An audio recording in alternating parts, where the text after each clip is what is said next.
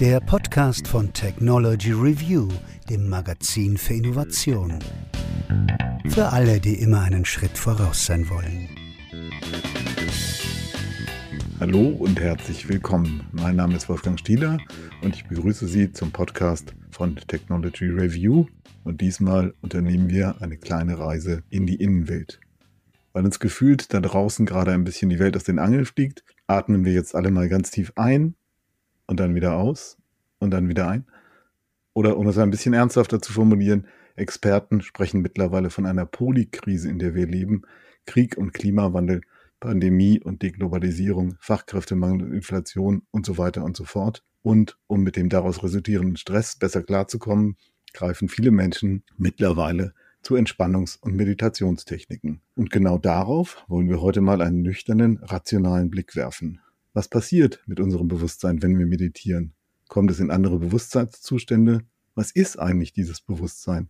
Das und noch viel mehr will ich heute mit Thomas Metzinger besprechen. Thomas Metzinger ist Philosoph, Bewusstseinsforscher und Autor mehrerer Bücher, der seit über 35 Jahren zu diesen Fragen forscht. Und in seinem neuesten Buch fordert die Entwicklung einer Bewusstseinskultur und einer säkulären, also weltlichen Spiritualität. Herzlich willkommen, Herr Metzinger. Schönen guten Tag. Ich freue mich sehr, dass wir heute hier sind und ich bin sicher, dass Sie gerne über Ihr neues Buch sprechen wollen. Aber ich würde erst mal anfangen mit einem alten Buch von ihm, nämlich dem Ego-Tunnel und der Frage, was ist eigentlich dieses Bewusstsein? Woraus besteht das? Können Sie das kurz zusammenfassen? Also es ist wahrscheinlich ziemlich schwierig, ein langes Buch und eine lange Forscherkarriere, aber so die wesentlichen Ideen. Ja, ich glaube, das Erste, was man verstehen muss, ist, dass das Problem des Bewusstseins, das seit etwa 1970 so viele Leute beschäftigt in der Hirnforschung, in der Kognitionswissenschaft, in der Philosophie des Geistes nicht ein Problem ist, sondern das ist ein ganzes Bündel von Problemen. Also ein Aspekt ist zum Beispiel, wie entsteht eine erste Person Perspektive? Also was heißt es, dass Erlebniszustände wie eine Blauempfindung oder ein bestimmtes Gefühl immer an eine individuelle erste Person-Perspektive gebunden sind, an ein erlebendes Selbst. Es hat viele Leute gegeben, die gesagt haben, an dem Zielphänomen Bewusstsein wird das wissenschaftliche Erkenntnisideal zuschanden werden, weil man die essentielle Subjektivität dieses Phänomens nicht erfassen kann. Man kann zwar objektive Korrelate, zum Beispiel im Gehirn oder den Informationsfluss im Gehirn ähm, empirisch oder mathematisch darstellen, immer genauer erfassen. Aber es gibt immer eine Gruppe von Leuten, die sagen, ja, aber die Subjektivität, die erfasst er nicht. Ein häufiges Missverständnis ist auch die Verwechslung zwischen Bewusstsein und Selbstbewusstsein. Also es ist was ganz anderes, bei Bewusstsein zu sein und ein Ich-Gefühl zu haben, zum Beispiel ein autobiografisches Gedächtnis oder Ich-Gedanken denken zu können. Das sind alles ganz verschiedene Phänomene. Also beim phänomenalen Bewusstsein, wie Philosophen sagen, geht es einfach nur darum, dass sich etwas irgendwie anfühlt, dass uns die Welt irgendwie erscheint. Und es gibt viele Leute, die Zweifel daran haben, dass man das wissenschaftlich erklären kann. Ich gehöre nicht zu diesen Leuten, aber das Problem hat zum Beispiel neurowissenschaftliche, empirische Komponenten, ja, also was sind physische Korrelate, was ist das minimal hinreichende Korrelat des Bewusstseins, die kleinste Menge von Eigenschaften, die man nicht mehr kleiner machen kann, die aber zuverlässig das Phänomen hervorbringt. Es gibt aber auch begriffliche Probleme, also die britische Philosophin Kathleen Wilkes hat mal darauf hingewiesen, dass über 90 Prozent der Sprachen, die die Menschheit erfunden hat, das Wort Bewusstsein nicht kennen und dass das möglicherweise ein ganz spezifisches europäisches Problem ist, das 350 Jahre alt ist, nämlich seit dem, was sie damals die kartesianische Katastrophe genannt hat. Die Frage ist also zum Beispiel auf begrifflicher Ebene, worin genau besteht das Problem? Und wie definieren wir das Explanandum, das was zu erklären ist für die empirischen Wissenschaften überhaupt erstmal? Können wir das sagen, was es ist, was wir da besser verstehen wollen? Und das ist schon zum Beispiel ein Problem, das sich seit 30, 40 Jahren durchhält. Ja, die Leute wissen nicht, ob sie das Erleben von bestimmten Inhalten wie Farben erklären wollen oder die pure Wachheit, ob sie eigentlich nur das Ich-Gefühl erklären wollen, die Entstehung von Selbstbewusstsein.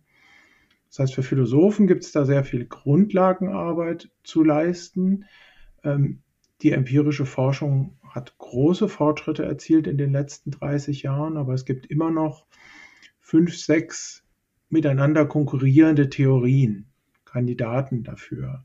Ähm, was das sein kann, könnte, also wir haben noch nicht so was wie einen großen vereinheitlichten mhm. Rahmen oder eine Grundidee von einem Bild, wo wir nur die Details ausfüllen müssen. Und es gibt eben immer die Leute, die sagen, das werdet ihr nie erklären. Oder die Leute, die sagen, die Frage, wie kann Bewusstsein in einem physikalischen Universum entstehen? Also die metaphysische Frage ist völlig falsch gestellt, weil ja jedes Kind weiß, dass das physikalische Bewu äh, äh, Universum im Bewusstsein entsteht. Ja.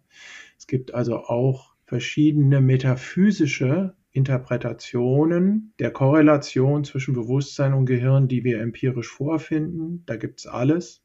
Die aller, allermeisten Forscher in dem Bereich sind Materialisten die glauben, dass Bewusstsein ein physikalisches Phänomen ist, aber wir wissen noch nicht genau, was das bedeutet und was es bedeuten würde, das gezeigt zu haben. Das heißt, Sie sehen schon, es gibt ein ganzes Bündel erkenntnistheoretische Probleme, phänomenologische Probleme. Wie beschreibt man das Zielphänomen? Begriffliche Probleme. Wissen wir überhaupt, was wir erklären wollen?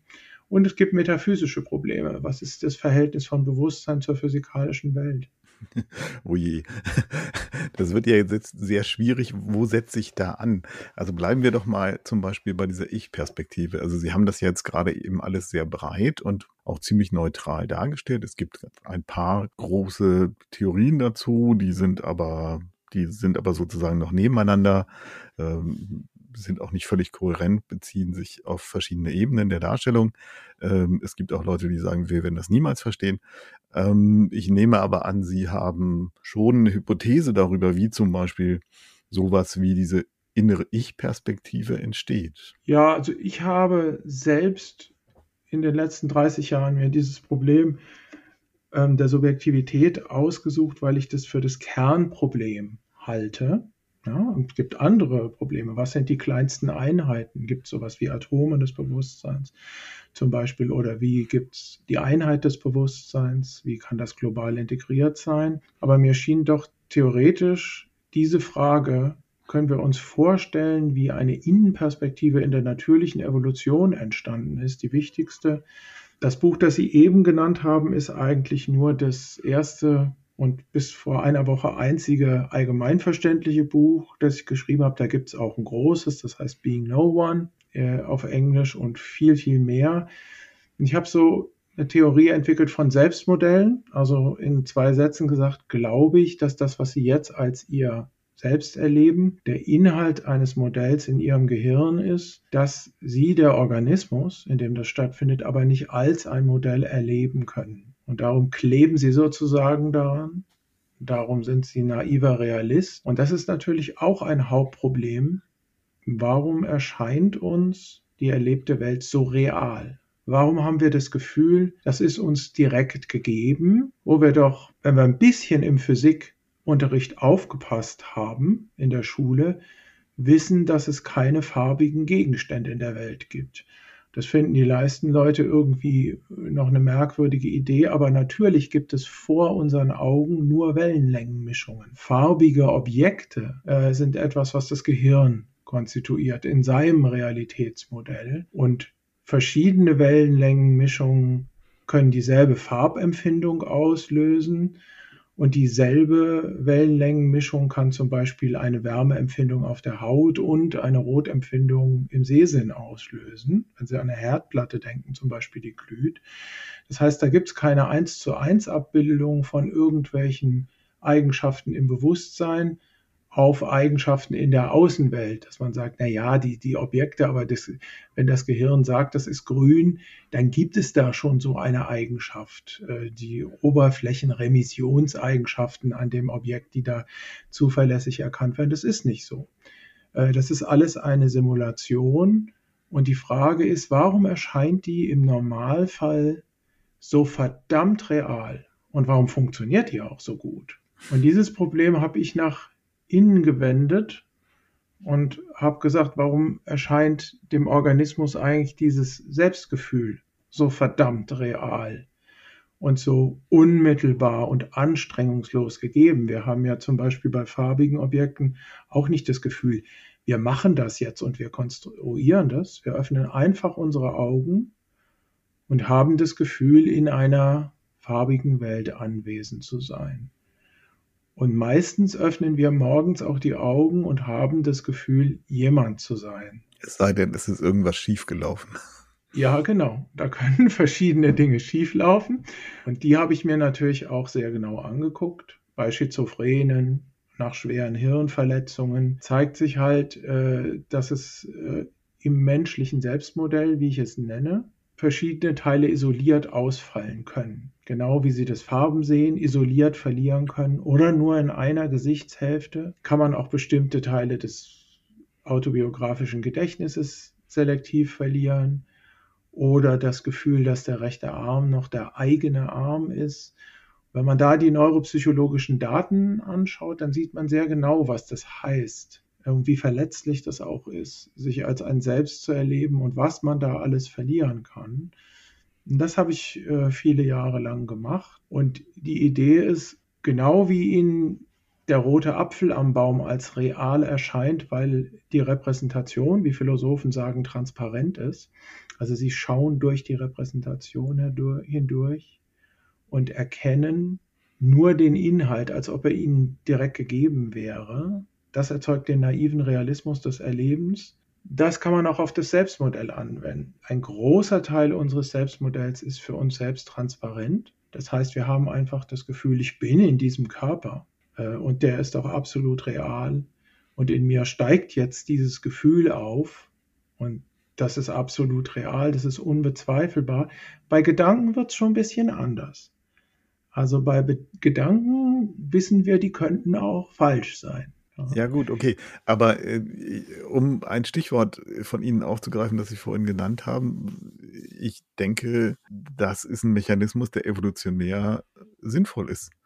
Also, das heißt, ich gehe mal davon aus, es gibt Erinnerungen, es gibt sowas wie ein episodisches Gedächtnis und dann gibt es noch Pläne und Vorstellungen, die ich habe. Dann gibt es noch Sinneswahrnehmung, wo bin ich gerade. Und äh, damit ich, ich als biologisches Wesen in dieser Umwelt äh, möglichst gut klarkomme, ist es absolut sinnvoll zu unterscheiden zwischen dem, was ich mache als Modell oder was auch immer als Konstruktion und zwischen dem, was ich nicht beeinflussen kann, was die Umwelt macht oder was andere Wesen machen. Insofern, ja, ist es, glaube ich, sinnvoll und praktisch, ich glaube, deswegen haben wir auch so ein, so ein fein entwickeltes Gespür dafür, Dinge, die sich irgendwie verhalten, die sich scheinbar zielgerichtet bewegen, eher zu viel Subjektivität und eigene Ziele zuzuschreiben als zu wenig, mhm. weil es evolutionär einfach sinnvoll ist, rechtzeitig zu entdecken, ob da ein Feind ist, der mir vielleicht was Böses will. Und insofern denke ich, äh, ja, scheint es praktisch zu sein, tatsächlich sowas wie eine Ich-Perspektive zu bilden. Das alles zu naja, bilden. Aber ähm, Sie haben es ja eben selbst schon gesagt, in der Evolution sind dann sehr wahrscheinlich auch Fehlrepräsentationen belohnt werden worden. Also es gibt Teile unseres Selbstmodells, die sind sozusagen basal und bei denen ist es wichtig, dass die genau und gut sind. Wir müssen wissen, wie schwer wir sind, wie schnell wir rennen können. Wenn ich mich mit dem Typ anlege, komme ich noch weg, wenn das schief geht. Und das ist zum Beispiel bei Primaten gar nicht klar, ob die ein Online-Modell ihres eigenen Körpers als einer Ganzheit haben oder nur so, so Greifautomatismen mit den Armen, so lokal, wie so ein Kletterroboter, der immer nur einen Arm nach dem anderen steuert. Ähm, es gibt Argumente dafür, dass sehr schwere Affen wie Orang-Utans, wenn sie in hohen Höhen klettern, also wo der Preis dafür falsch einzuschätzen, ob man bis zum nächsten Ast kommt und wie, wie, wie, wie viel Gewicht er tragen kann, sehr hoch ist. Also der Preis kann sein, keine Nachkommen zu haben. Dass die zum Beispiel schon mal ein Modell ihres Körpers als einer Ganzheit brauchen. Das haben ganz bestimmt nicht viele Tiere. wenn man den Körper als eine Ganzheit kontrollieren kann, dann kann man bestimmte Sachen machen, bestimmte Bewegungen, translationale äh, ähm, Bewegungen, die sonst nicht so einfach sind. Das heißt, es gibt so eine Form von Körperintelligenz. Auch da gibt es Selbsttäuschung. Viele von uns denken, ihr Körper sei ein bisschen attraktiver, als er wirklich ist, zum Beispiel. Viele sind auch ein bisschen zuversichtlicher, wie stark sie eigentlich sind. Das war auch in der Evolution gut. Ja, äh, leicht leichte Selbstüberschätzung führt dazu, dass man zum Beispiel beim Drohverhalten ähm, oder auch bei der Brautschau erfolgreicher ist, weil man sehr selbstbewusst auftritt. Und dann geht das natürlich über verschiedene Schichten nach oben. Äh, und ganz oben ist eben auch das, was Sie eben genannt haben. Das haben die Philosophen früher das Problem des Fremdpsychischen genannt. Heute spricht man da eher von sozialer Kognition, also die Möglichkeit zu erkennen, dass ein anderes Wesen auch geistige Zustände hat. Also dass es Zustände hat, die man nicht erkennen kann mit den Augen und den Ohren. Zum Beispiel eine Absicht oder eine Erinnerung. Und das haben wir Menschen ganz toll entwickelt. Soziale äh, Kognition in Gruppen. Und darum konnten wir zum Beispiel Tiere, die viel größer und stärker waren als wir, in Fallen locken, Mammuts oder sowas. Und wir haben zusammengearbeitet. Und da ist es natürlich wichtig, wenn die Welt auf einmal nicht nur aus farbigen Gegenständen besteht für ein Lebewesen, sondern auch aus dem eigenen Körper und anderen beweglichen Gegenständen, die möglicherweise eigene Ziele haben. Da ist es natürlich wichtig, in so einer Umwelt das zu erraten, das möglichst gut zu kennen. Und das hat wahrscheinlich zu etwas geführt, was manchmal auch Hyperactive Agent Detectors genannt wird. Das heißt, wir haben, das ist ihre Feinfühligkeit, wir haben viel zu sensible Systeme dafür zu erkennen, ob etwas sich bewegt, weil es wahrscheinlich eine eigene Innenperspektive und eigene Ziele hat oder ob es nur ein Busch ist, der sich im Wind bewegt. Mhm. Wie mir ein Freund aus Amerika letzte Woche gesagt hat, sind wir sind die, sind die Kinder, wir sind die Nachkommen der Gierigen und der Paranoiden. Das heißt, äh, wir sind die Nachkommen derer, die ständig Verfolgungswahn hatten. Und wir dürfen es nicht vergessen, noch vor kurzer Zeit musste man dauernd Verfolgungswahn haben. Das gefährlichste Tier sind andere Menschen. Noch vor kurzer Zeit war es für die meisten von uns so, dass immer Nachtwachen gemacht werden mussten mit Feuer, dass immer jemand wach bleiben musste, weil man nie wusste, wann die anderen kommen.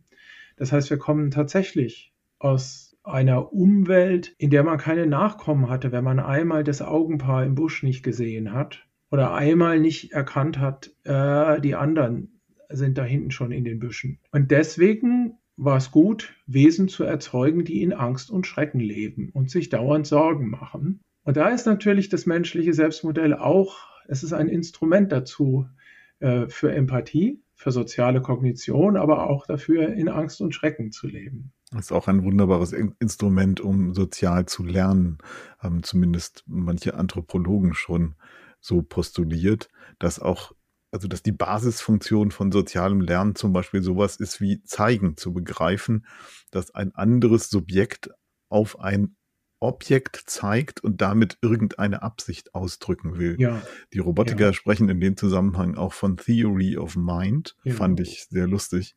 Also ja, das, das, ist, eine natürlich eine ganz wichtige Form von Intelligenz. Ähm, die Fähigkeit in der Gruppe, die Aufmerksamkeit zu lenken. Das mhm. haben sehr viele Tiere nicht. Sie haben es vielleicht mal gesehen, wenn in einem Rudel Rehe ein Reh den Kopf dreht und alle anderen auch den Kopf drehen. Das bedeutet nicht, dass die anderen Rehe verstanden haben, der lenkt gerade plötzlich seine visuelle Aufmerksamkeit dahin. Das kann sein, dass die nur einen tiefliegenden motorischen Spiegelmechanismus haben durch sogenannte Spiegelneuronen und das einfach das Verhalten kopieren. Also was ganz Besonderes ist, zu verstehen, da hat jemand, was in meinem Jargon eine attentionale erste Person Perspektive heißt, also jemand richtet willentlich seine Aufmerksamkeit und ich kann zum Beispiel einer Zeigebewegung mit dem Blick oder sogar einer Zeigebewegung mit dem Zeigefinger folgen. Das können ganz, ganz wesen, wenige Tiere nur. Also meine Katzen, die zeigen mir einfach den, den Futternapf, in dem sie hingehen, immer verzweifelt. Aber sie können zum Beispiel nicht darauf hinweisen. Ähm, sie können nur es irgendwie erzwingen, wenn sie es schaffen, dass ich ihnen nachschaue, dass mein Blick auch auf den Futternapf fällt. Also sowas, das sind dann natürlich schon hohe Formen von sozialer Intelligenz und das müssen auch Kleinkinder erst erlernen. Hm? Kleinkinder können das noch nicht, Babys. Und naja, so eine erste Personenperspektive, die kann dann noch viel komplizierter werden. Also ich kann zum Beispiel ein anderes Wesen auch als ein denkendes Wesen erkennen, als eins, das möglicherweise jetzt Begriffe bildet.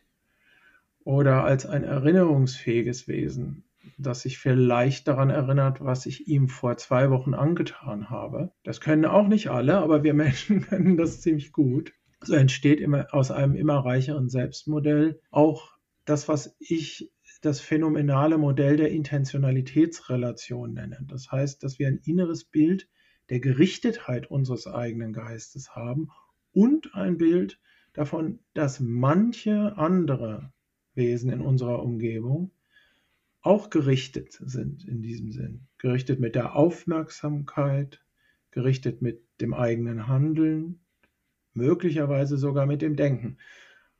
Und bei uns ist das halt eben rein explodiert in die Bildung von Großgesellschaft. Hm, ist aber nicht notwendigerweise auf biologische Hardware begrenzt, sage ich mal, oder? Also wenn ich das jetzt richtig verstanden habe, was Sie gesagt haben, fällt das ja unter funktionales Modell. Also Sie sagen, das hat sich so entwickelt, weil im Laufe der Evolution es für uns vorteilhaft war, erfüllt also eine gewisse Funktion, aber theoretisch kann man diese Funktion auch anders als mit einer Großhirnrinde erfüllen, oder? Ja, natürlich. Das ist äh, hardware-unabhängig. Also in meinem Buch finden Sie zum Beispiel das Beispiel dieses Roboters, der Starfish von Josh Bongard. Also ich habe viel mit äh, KI-Leuten und Robotikern immer auch interagiert, die diese Idee von dem Selbstmodell gut fanden. Und so eins kann man natürlich von oben in eine Maschine reinbauen. Aber der hat ähm, so einen sehr schönen vierbeinigen äh, Laufroboter, bei dem man zeigt, wie der sein Selbstmodell erst bildet, indem er einfach erstmal nur Zufallsbefehle an seine vier Beine schickt und dann einfach so rumzappelt und auf dem Boden sich rumbewegt, wie ein Säugling. Und dann aber aus dem Sensorfeedback, das da kommt, langsam ein immer besseres Bild seines eigenen Körpers errechnen kann, bis er dann tatsächlich ein Selbstmodell von sich selbst als einer vierbeinigen Laufmaschine hat, und wenn er dieses Selbstmodell hat, dann kann er Sachen machen, die er vorher nicht machen konnte. Also zum Beispiel äh, ein Hindernis aus dem Weg räumen oder eine ganz tolle Intelligenzleistung, wenn man ihm dann, wie diese Forscher das grausamerweise tun, eines seiner Beine abreißt, lernen, sein Selbstmodell anzupassen. Ich habe nur noch drei Beine und zu lernen, wie man mit drei Beinen auch noch sich bewegen kann.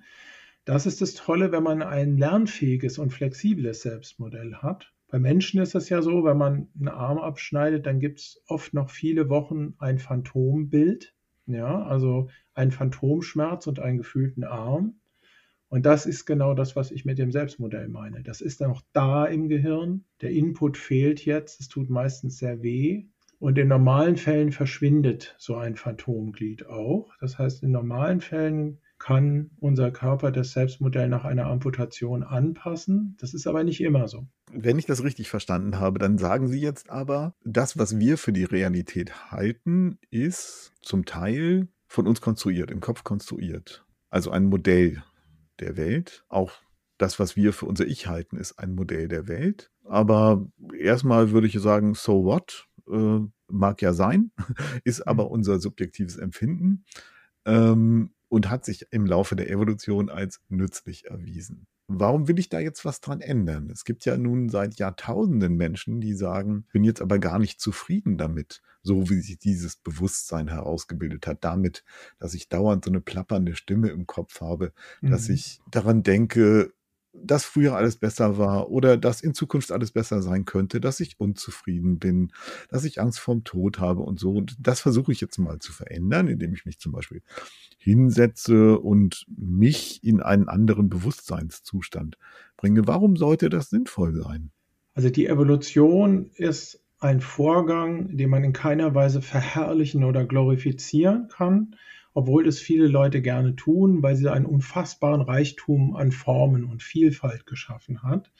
Aber sie hat eben auch einen Ozean von Leiden und Verwirrung erzeugt an einer Stelle im physikalischen Universum auf der Oberfläche unseres Planeten, wo es sowas vorher nicht gab. Jetzt kann man natürlich sagen, ja, ist egal, ähm, äh, diese aber, aber Milliarden von Tieren, die elend und leidend gestorben sind, Auschwitz, ist alles egal aus dem kos kosmischen Maßstab.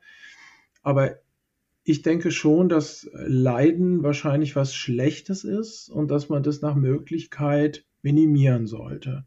Ich glaube auch, dass, jetzt brauchen wir mal eine ganz einfache Definition von Leiden erstmal. Also das ist ein phänomenologischer Begriff, das heißt, es ist eine Form des bewussten Erlebens. Ungeborene Wesen, unbewusste Maschinen, äh, Föten in einer sehr frühen Entwicklung können nicht leiden, weil sie keine phänomenalen Zustände haben.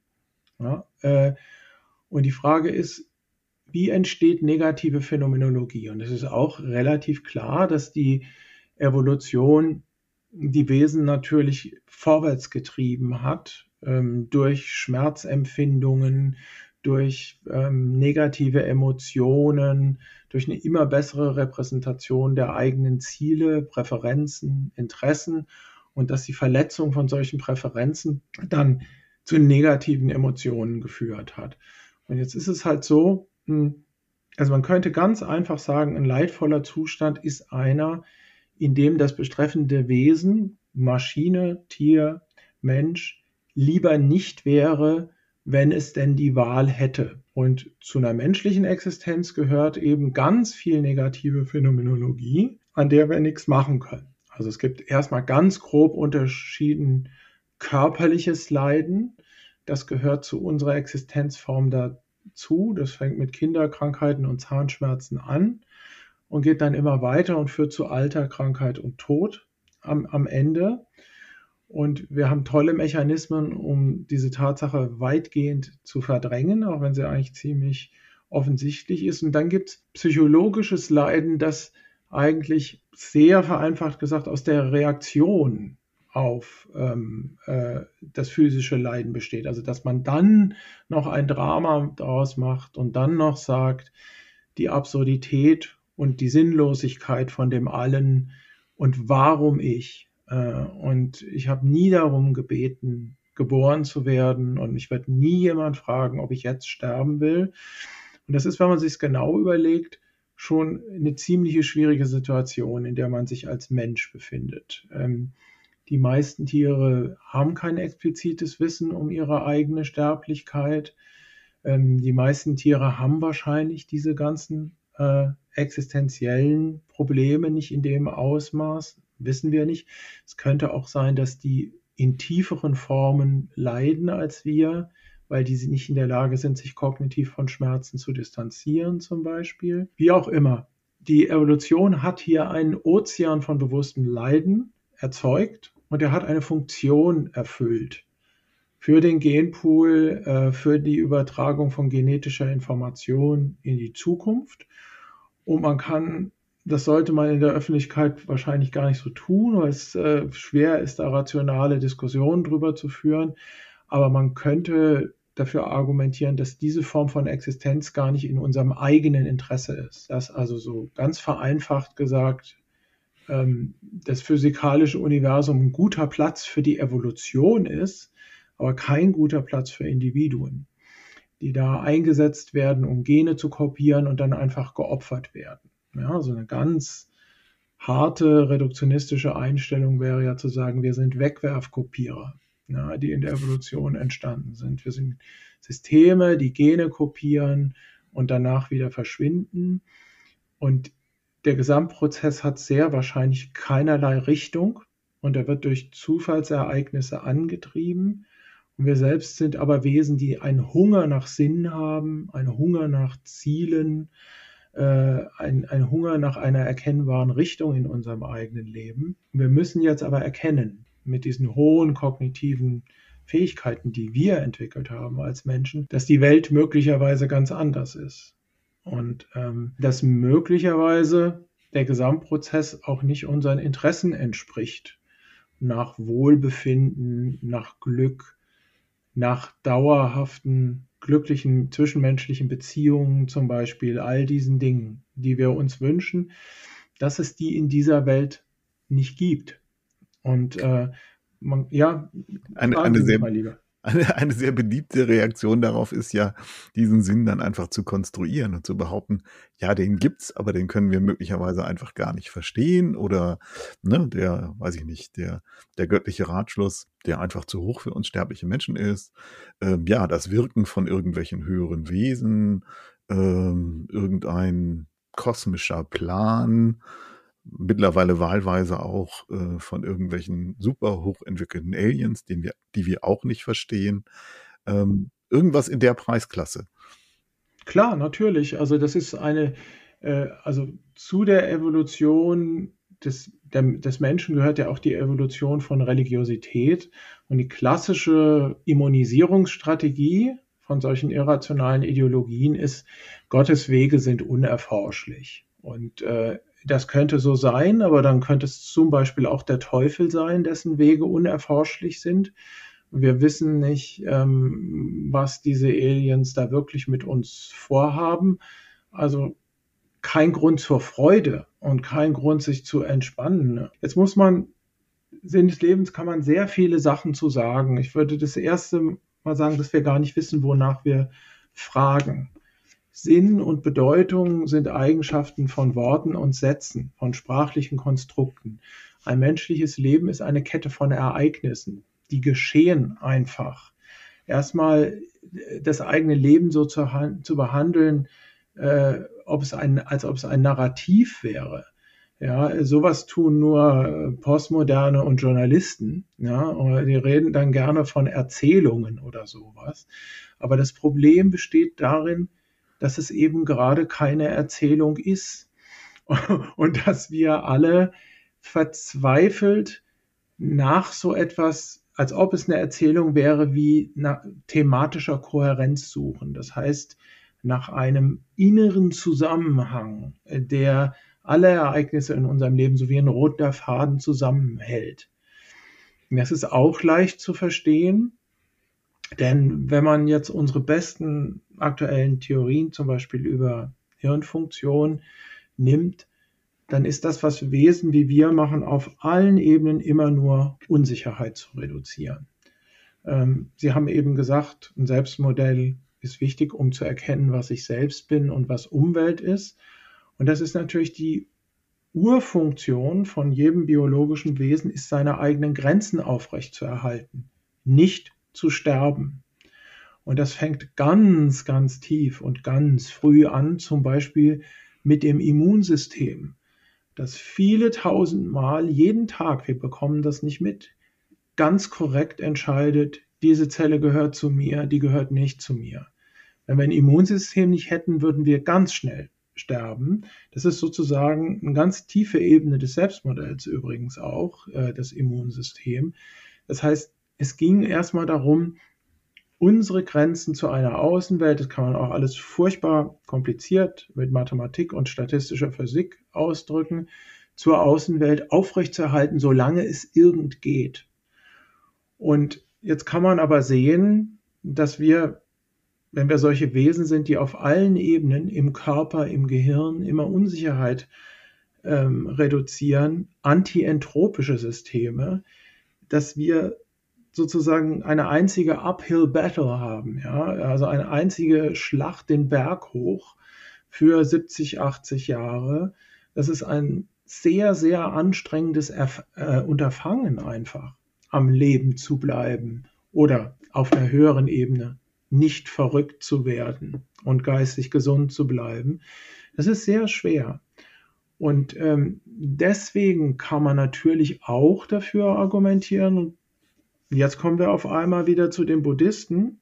Äh, die edle Wahrheit, alles Leben ist Leiden, dass man auf einmal aus der westlichen wissenschaftlichen Perspektive eine ganz neue Sicht darauf kriegt, dass eigentlich alle Formen von biologischen Organismen etwas extrem Anstrengendes sind, etwas, was Widerstand leistet gegenüber dem allgemeinen Trend des umgebenden physikalischen Universums, äh, das ständig perturbiert wird, immer auf der Suche nach Stabilität ist. Und das finden wir natürlich alles auch in unserem Selbstmodell, in unserem Geist. Also unser Selbstmodell war ein Instrument, um Unsicherheit zu reduzieren und irgendwie zu verstehen, was hier auch in uns selbst alles gleichzeitig abläuft und es irgendwie zu integrieren. All das, Bauchgefühle, ähm, plötzlich auftretende unangenehme Erinnerungen, das war ein ganz tolles komputationales Werkzeug, äh, um Unsicherheit zu reduzieren. Jetzt ist es aber blöderweise bei uns so gut geworden, äh, dass wir auf einmal anfangen, Bücher zu schreiben und Podcasts zu machen. Und, Unter anderem, ja. und äh, es ist halt die Frage, also es ist zum Beispiel überhaupt nicht gesagt, dass kognitive Komplexität, wie wir Menschen sie haben, so ein großes Gehirn, dass es überhaupt auf lange Sicht eine gute Strategie ist äh, für eine Spezies. Vielleicht werden Insekten oder Mikroorganismen viel, viel länger überleben auf diesem Planeten, nachdem wir uns längst ausgelöscht haben. Wir haben halt, würde ich sagen, das extrem reichhaltigste bewusste Selbstmodell, das bis jetzt entstanden ist auf dem Planeten. Und ähm, wie haben Sie das am Anfang genannt? Polykrise? Polykrise, ja. genau. Äh, das führt halt unter anderem zu, zu einer planetaren Polykrise.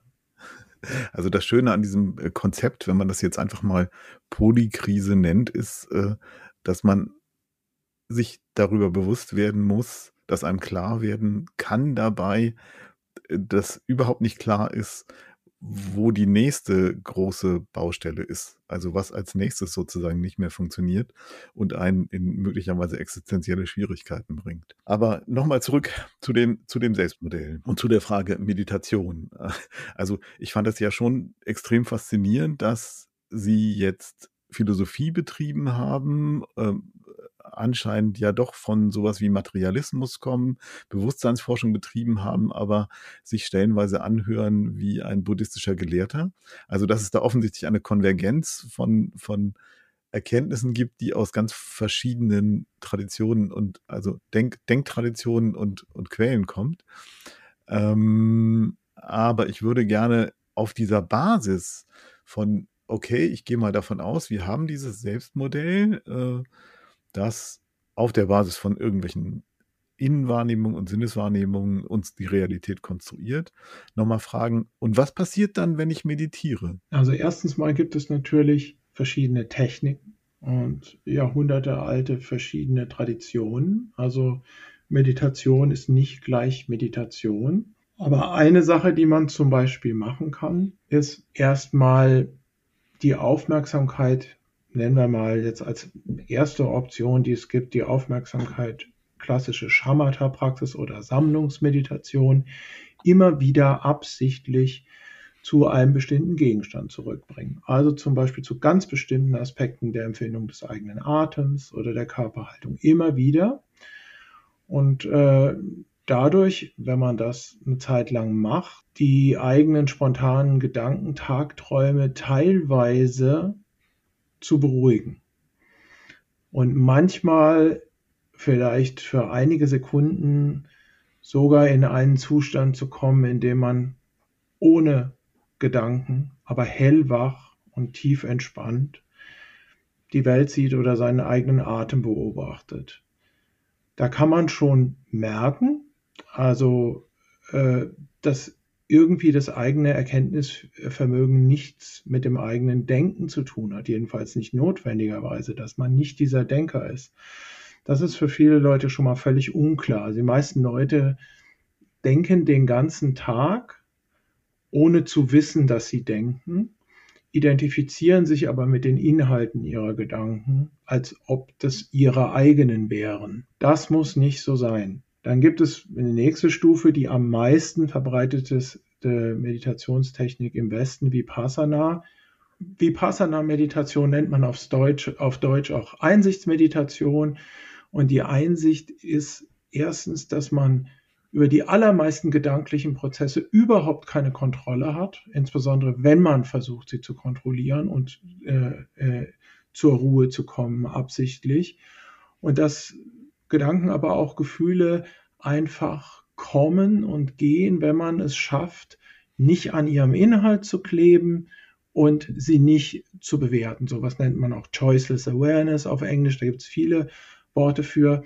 Also so eine nicht selektive innere Aufmerksamkeit, die das erste Mal wirklich genau hinguckt, was passiert denn da eigentlich und wie viele Minuten werde ich weggetragen, bis ich mich das erste Mal daran erinnere, dass ich da doch was beobachten wollte.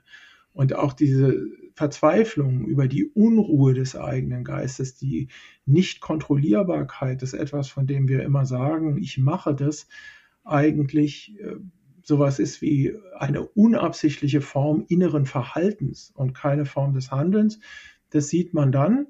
Und ich gebe Ihnen einfach ein Beispiel für etwas, was man dann auch entdecken kann, dass viele der Fantasien, Tagträume, Handlungspläne, sexuelle Fantasien, Rachefantasien, die immer ganz schnell einschießen, wenn ich in der U-Bahn sitze und gucke aus dem Fenster oder so, ähm, dass die eigentlich Versuche sind, sich von einem unangenehmen körperlichen Zustand zu distanzieren im Selbstmodell. Das heißt, dass da so wie ein bisschen Verarbeitungskapazität übrig ist in der U-Bahn oder auf dem Meditationskissen, dann meldet sich zum Beispiel ein Gefühl des Gekränktseins. Ähm, die hat auch dann tatsächlich gesagt, wollen wir nicht einfach Freunde bleiben?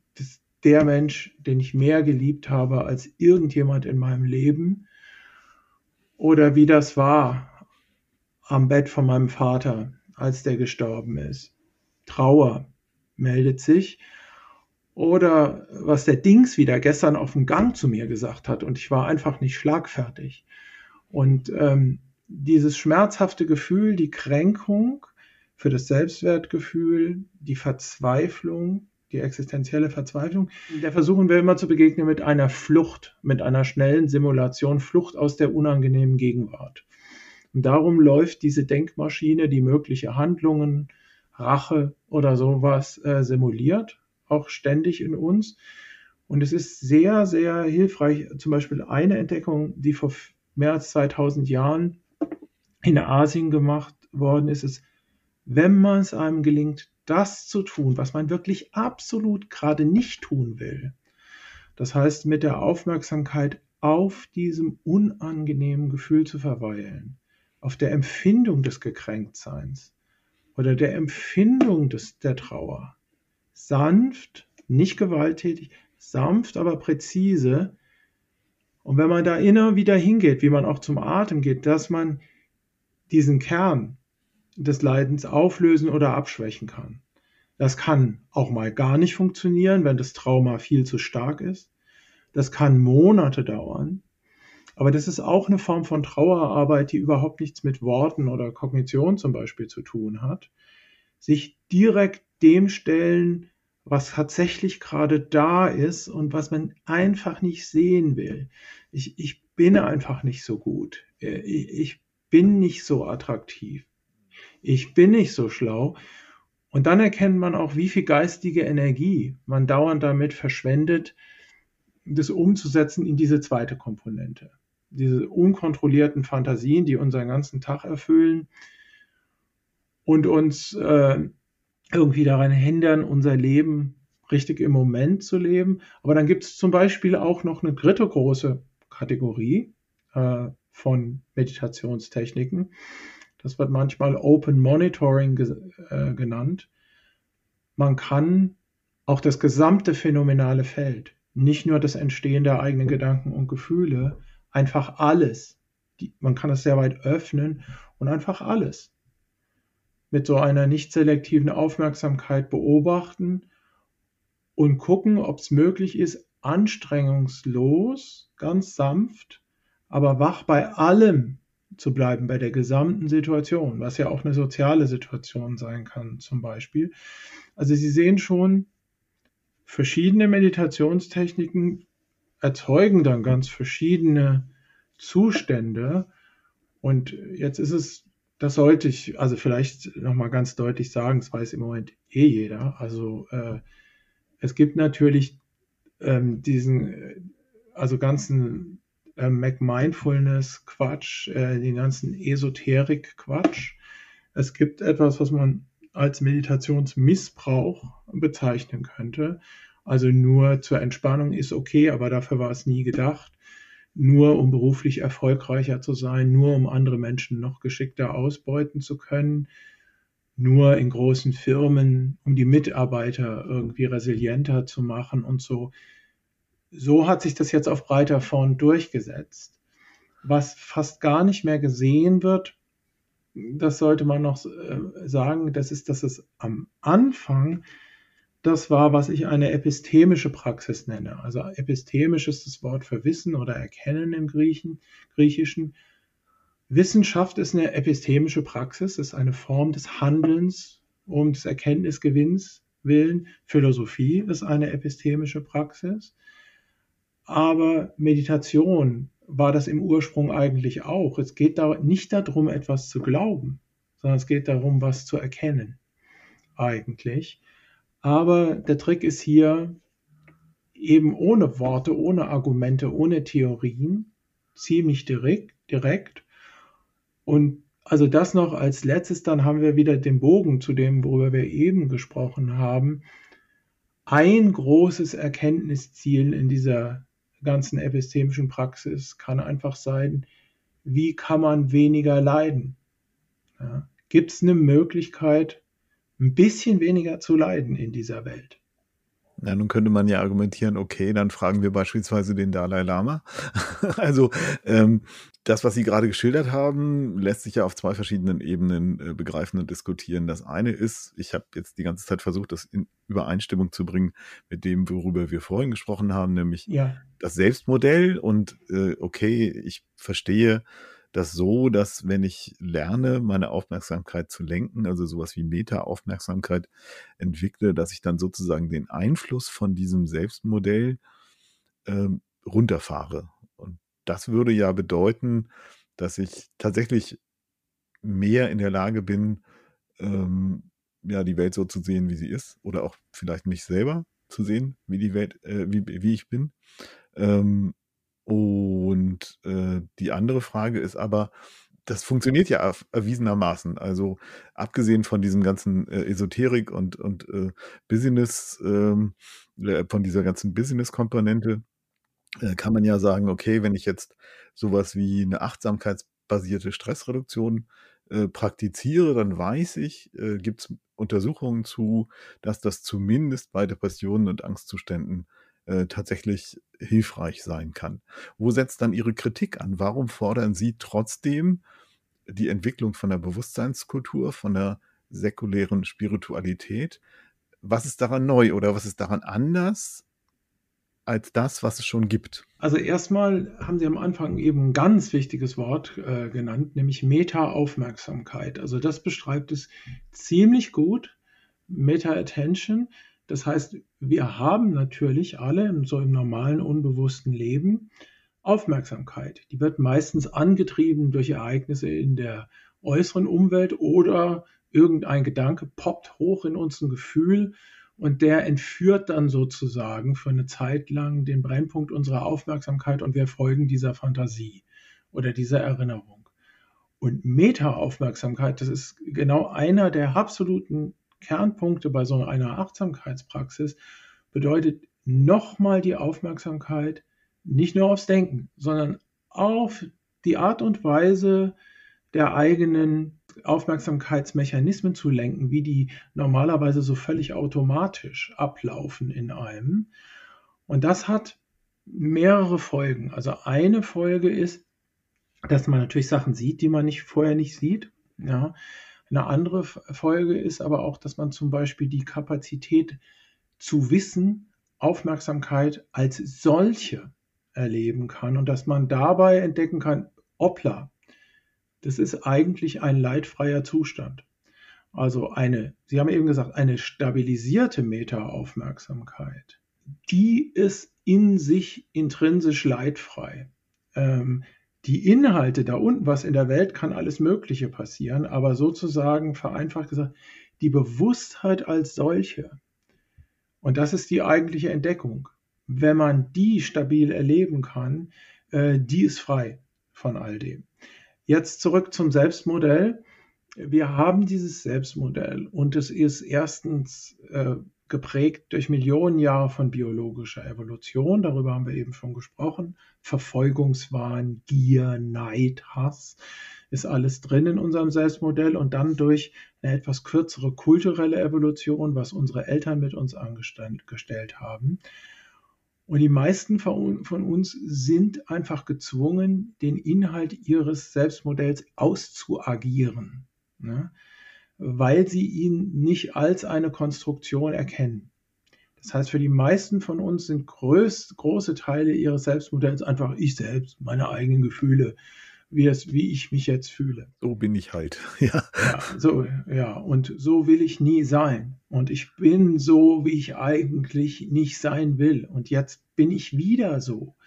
Äh, und da tiefer einzudringen mit Meta-Aufmerksamkeit, kann das Selbstmodell in Teilen von einem transparenten zu einem opaken machen. Das heißt, es ist möglich, nicht theoretisch, sondern direkt das als eine Konstruktion zu erkennen, als eine Repräsentation, als was Virtuelles, ja, als, eine, als eine Virtual Reality, wo man die ganze Zeit eingetaucht war und hat gedacht, das ist mein eigenes Selbst. Und das ist es aber nicht. Das ist ein sehr vielschichtiger Prozess, der eine ganz lange Geschichte hat für die ich nichts kann, sehr oft auch, und die bestimmte Features eingebaut hat. Und das kann natürlich ähm, dazu führen, Leiden zu re reduzieren.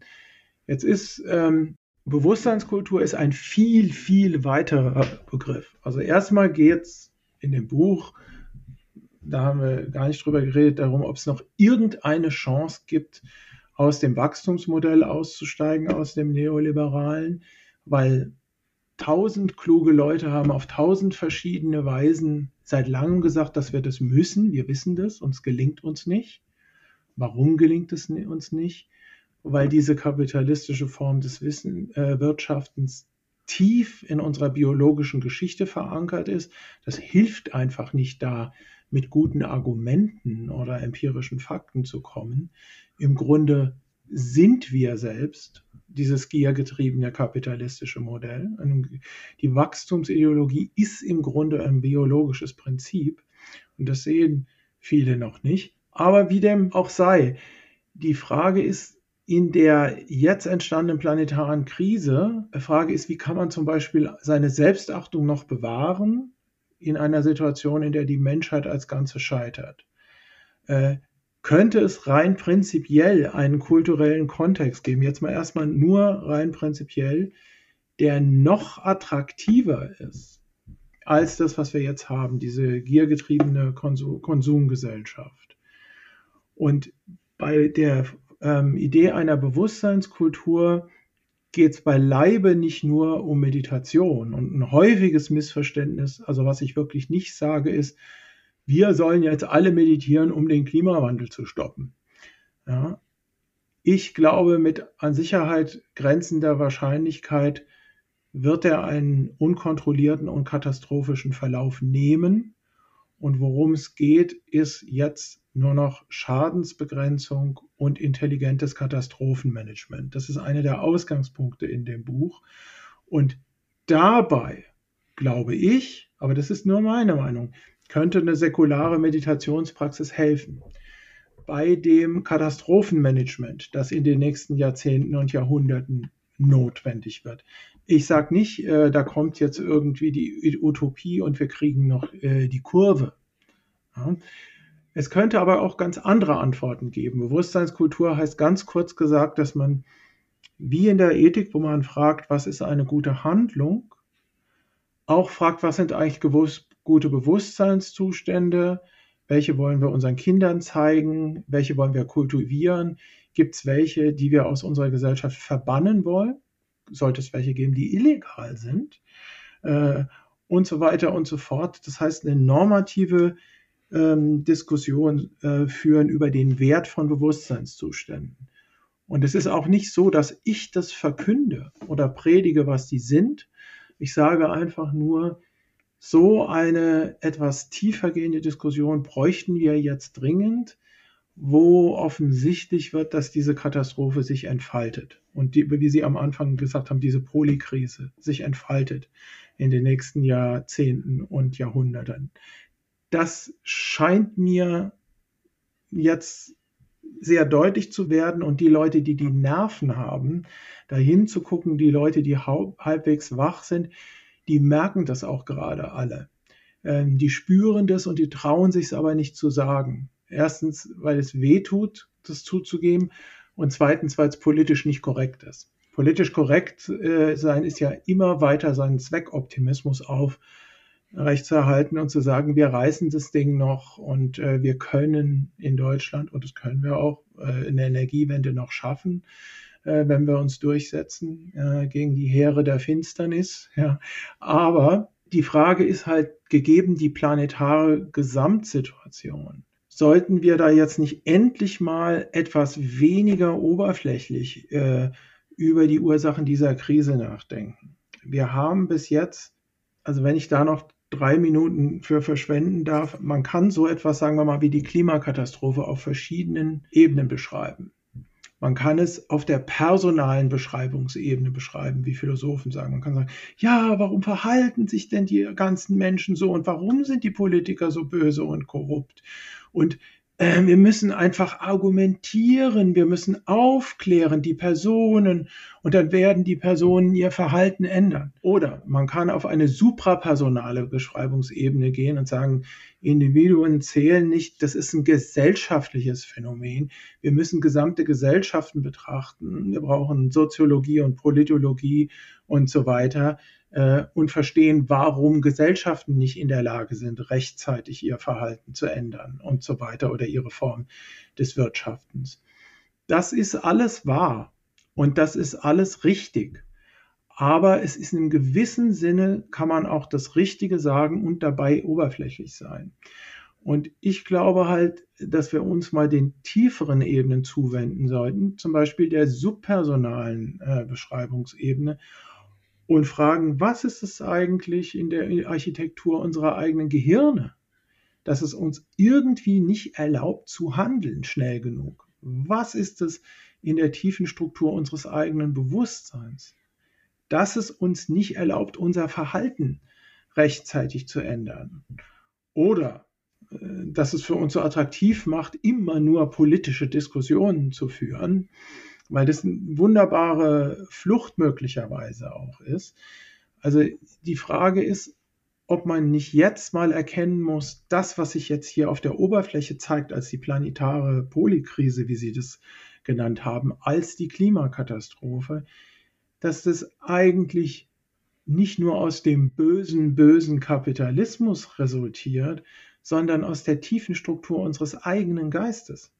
Und dass äh, das neoliberale Wachstumsmodell auch aus der tiefen Struktur unseres Geistes, so wie er geworden ist, resultiert und dass wir vielleicht deswegen noch mal eine Ebene tiefer fragen müssen, gibt es überhaupt noch irgendwelche Chancen für uns rechtzeitig in größerem Maßstab unsere eigenen geistigen Eigenschaften zu ändern, ja, die funktionale Architektur unserer Gehirne. Ich sage das ganz klar, ich bin da kein Optimist.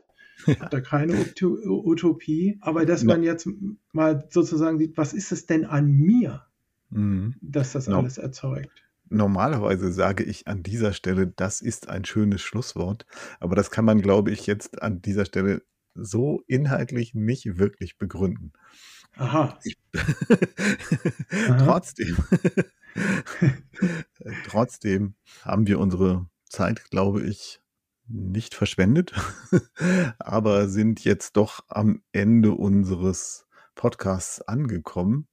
Und auch wenn Ihr Ausblick jetzt überhaupt nicht optimistisch war, Sie haben mal in einem Vorgespräch gesagt, äh, äh, macht aber nichts, manchmal muss man einfach das Richtige sagen, weil es das Richtige ist, ähm, möchte ich Ihnen natürlich danken und die Frage nochmal ganz kurz aufwerfen, haben wir was Wichtiges vergessen? Gibt es noch was, was Sie unbedingt noch ergänzen möchten? Ja, äh, wie viele Stunden hätten wir denn noch? Nein, okay.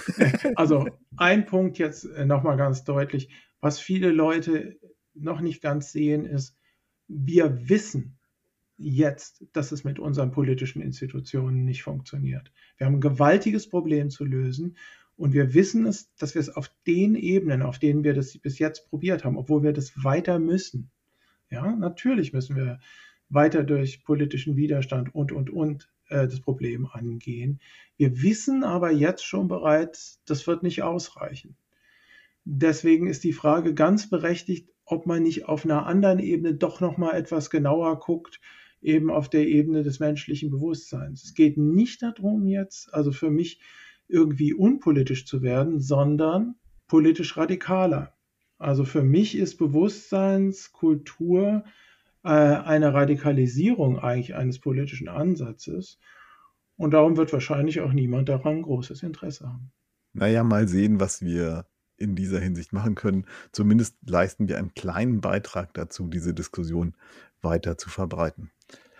Das war's, aber damit sind wir wirklich am Ende dieser Podcast-Ausgabe. Mir bleibt an dieser Stelle nur, mich noch einmal bei meinem Gast zu bedanken. Herzlichen Dank, Thomas Metzinger. Ich danke Ihnen. Und außerdem bleibt mir noch auf die nächste Printausgabe hinzuweisen. Das Heft ist dann ab dem 9. Februar am Kiosk und natürlich im Heise Shop. Und wie im Vorspann schon angekündigt, geht es dabei schwerpunktmäßig um sowas wie Achtsamkeit, um Resilienz, um die wissenschaftlichen Grundlagen, aber auch um Tools und Gadgets, die helfen sollen, angeblich besser zu leben. Und wir gucken genauer, was dahinter steckt.